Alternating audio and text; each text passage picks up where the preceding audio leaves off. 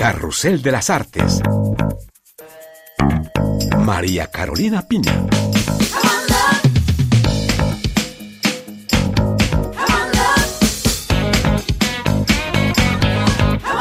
Les doy la bienvenida a este programa especial Carrusel de las Artes desde la impactante Alfombra Roja de Cannes, edición número 74 de este famoso festival que se hizo tras la pandemia del COVID, pero esto no afectó el desfile de estrellas aquí en Cannes. Acompáñenme.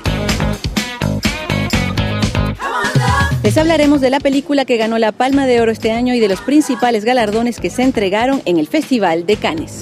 Conversaremos con Apichapong Setakul, el director tailandés, estuvo en la competencia con Memoria, una cinta filmada en Colombia en forma de singular aventura sensorial. Y también en nuestro programa la directora mexicano-salvadoreña Tatiana Hueso, autora de una cinta sensible y dura sobre la condición de las niñas en México.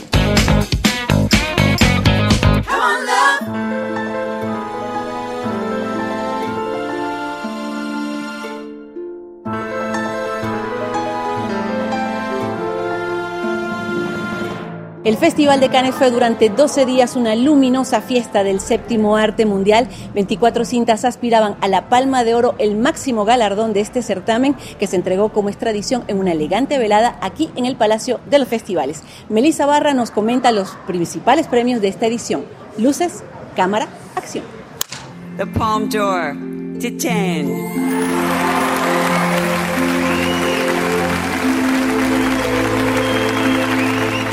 Sorpresas, la película Titán de la francesa Julia Ducournau se alzó con la palma de oro del Festival de Cannes.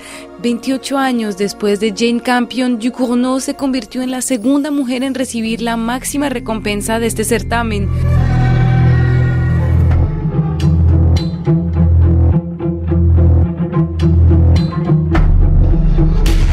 Esta cinta, que causó un electroshock en la Croisette, es una mezcla de violencia, horror, sexo y fantasía, una apuesta resueltamente monstruosa que asumió su autora Julia Ducournau.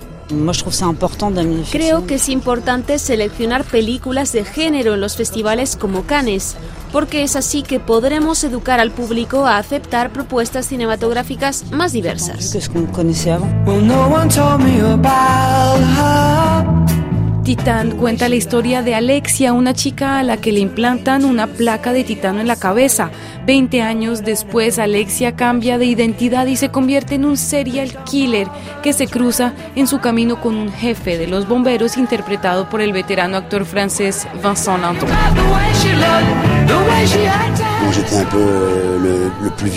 Fui el actor más viejo del reparto, lo cual fue formidable.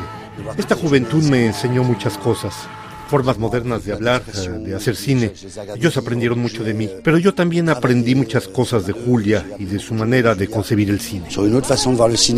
Con esta palma de oro a una directora joven y radical, el Festival de Cannes y su presidente del jurado este año, Spike Lee, enviaron un mensaje contundente a una industria donde las mujeres todavía siguen siendo minoritarias. El gran premio se atribuyó a dos películas, Un héroe de Asghar Farhadi y Compartimento número 6 del finlandés Juho Kuosmanen.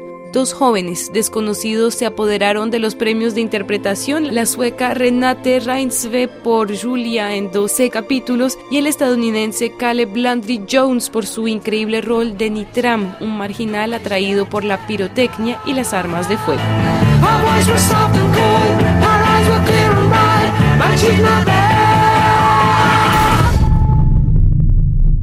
Entre las 24 cintas en la competencia este año estuvo Memoria del tailandés Apichapong Werasetakul, la única película filmada en América Latina, hablada parcialmente en español y protagonizada por Tilda Swinton. Su director nos comentó que fue filmar allí en Colombia.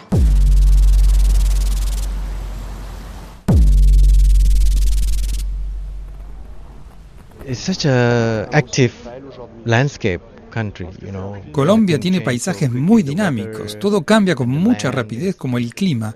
La tierra tiembla, hay terremotos y deslizamientos, como si los elementos entraran en comunicación con nosotros. Y a mí me gusta negociar con ellos.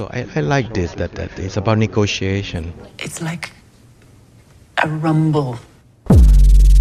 Memoria es una aventura sensorial que explora el onirismo y lo sobrenatural, la historia de una escocesa que escucha detonaciones que no la dejan dormir y la llevan a recorrer el país en busca de una explicación. Yes.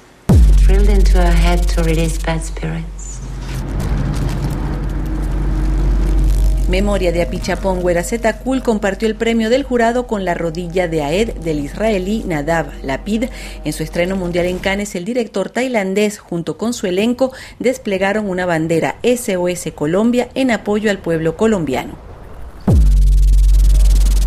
El Festival de Cine de Cannes nos permitió conocer este año a la directora mexicano-salvadoreña Tatiana Hueso, quien estuvo en selección oficial Una cierta mirada con su película Noche de Fuego.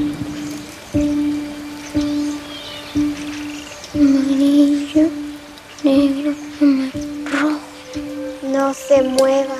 Es venenoso. Es una alegría tremenda estar aquí. Me siento muy privilegiada y muy, muy feliz, muy orgullosa de haber llegado hasta aquí con, con esta primera película de ficción. Este, siento que es un primer paso muy fuerte para el camino de esta película. Fue una sorpresa la noticia, la verdad y en un momento muy particular, además del mundo de la vida, ¿no? Este, después de un año tan, tan duro para, para todos, es algo increíble, hermoso. Tatiana, y esta película, Noche de Fuego, cuenta la historia, está ambientada en una aldea de montaña y sigue a tres niñas que crecen, que se vuelven adolescentes, pero que viven en el peligro de ser robadas, secuestradas o asesinadas. Cuéntanos cómo llegaste a esta historia, qué te llevó a llevarla al cine. Sí, en el momento eh, que llegó a mis manos esta historia, yo estaba sumergida en una investigación con niños eh, en escuelas rurales, indagando sobre lo que significa crecer. Estaba sumergida en el, universo de la infancia, adolescencia. En esas estaba cuando Nicolás Ellis, el productor de la película y productor de mis dos anteriores películas, me propuso leer un libro este, de Jennifer Clement, que en español se llama Lady D es una novela eh, muy adrenalínica, la devoré rápidamente en tres días, me enamoré de la niña protagonista, eh, quien en la película Noche de Fuego se llama Ana, y me pareció sumamente interesante el contexto en el que crece esta niña, un contexto violento enmarcado por la siembra de amapola. Había una investigación periodística importante sobre el mundo de la amapola en México, específicamente en la montaña de Guerrero, cerca de Acapulco, Guerrero este, que es en donde se desarrolla la historia en el libro. ¿no? Entonces, fue una enorme inspiración y un punto de partida para poder hacer la adaptación y sí le pedí poder aproximarme a esta historia desde mi búsqueda personal, ¿no? Y desde mi propia mirada sobre la violencia en México. Y así le entré a esta película. Así nació. Anoche se metieron en una casa, se llevaron una muchacha. ¿Por qué traes los labios pintados? Todos sabemos que ha sido un año difícil. Ustedes son las mamás de mis alumnos y me gustaría que me dijeran qué saben sobre lo que pasó. ¿Qué creen que nos pasa cuando una de nosotras tres de repente se vaya? Y ahora estas niñas que están en esta, en esta aldea, son tres, y que las vemos crecer, eh, siempre sentimos el peligro, ¿no? Que acecha, eh, los grupos que pasan, eh, los rumores, pero no es una película violenta tampoco. Tú no muestras la, violencia, pero creas ese, ese impacto, ¿no? Esa, e, esa espera por algo que va a pasar. Sí, las niñas crecen en un contexto violento. Eh, hay un monstruo latente que está allí, que permea su mundo, que permea su realidad, pero que no vemos.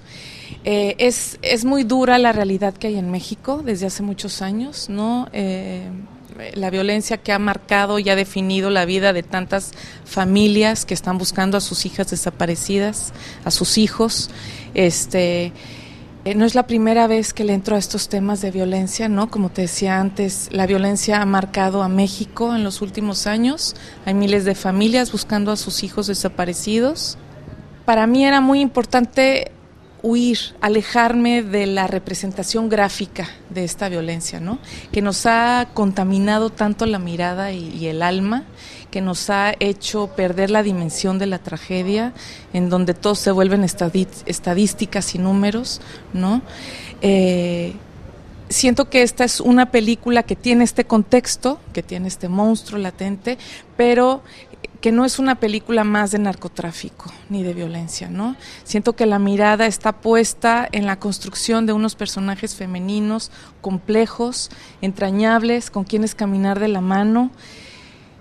Hice como que me propuse no juzgar a mis personajes, este, no encasillarlos, no llenarlas de clichés, no, yo estoy muy cansada y muy aburrida de ver a la mujer representada en las películas, por lo menos en muchas mexicanas, este, trazada con dos pinceladas, eh, muy aburridas, muy burdas, de lo que no somos, porque somos seres muy complejos, ¿no? Entonces son personajes llenos de claroscuros.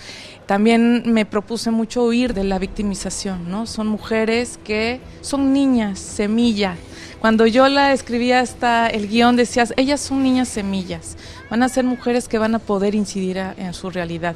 Son niñas que adquieren un pensamiento crítico en las escuelas rurales de su comunidad. Son niñas que cuestionan a sus mamás, eh, son niñas que cuestionan el mundo donde viven y para mí era muy importante poder generar este tipo de personajes femeninos reales, ¿no? Como somos las mujeres en la vida real y espero que la película llegue al público y toque y pueda la gente de este festival, que además es un público muy exquisito, muy crítico y, muy sabiondo, digamos, este, pues que pueda entrar en el viaje de estas pequeñas y, y sentir, sentir lo que sucede en el mundo de ellas. Gracias Tatiana Hueso y muchas gracias. ¿Quieres intentarlo? Pues yo no tengo un quinto. Pues no sé cómo le vas a hacer, pero tienes que mandar a traerla. ¡Quítamelo! Ana, escóndete. Venimos por la niña, madre. Tenemos que irnos de aquí. The special mention. Special mention. Noche del Fuego. Noche de Fuego de Tatiana Hueso recibió una mención especial del jurado de la sección Una cierta mirada en Cannes. Aquí ponemos punto final a este programa especial que les presentamos desde la alfombra roja del Festival de Cine de Cannes. Muchísimas gracias por acompañarnos en esta aventura cinematográfica y hasta la próxima. Au.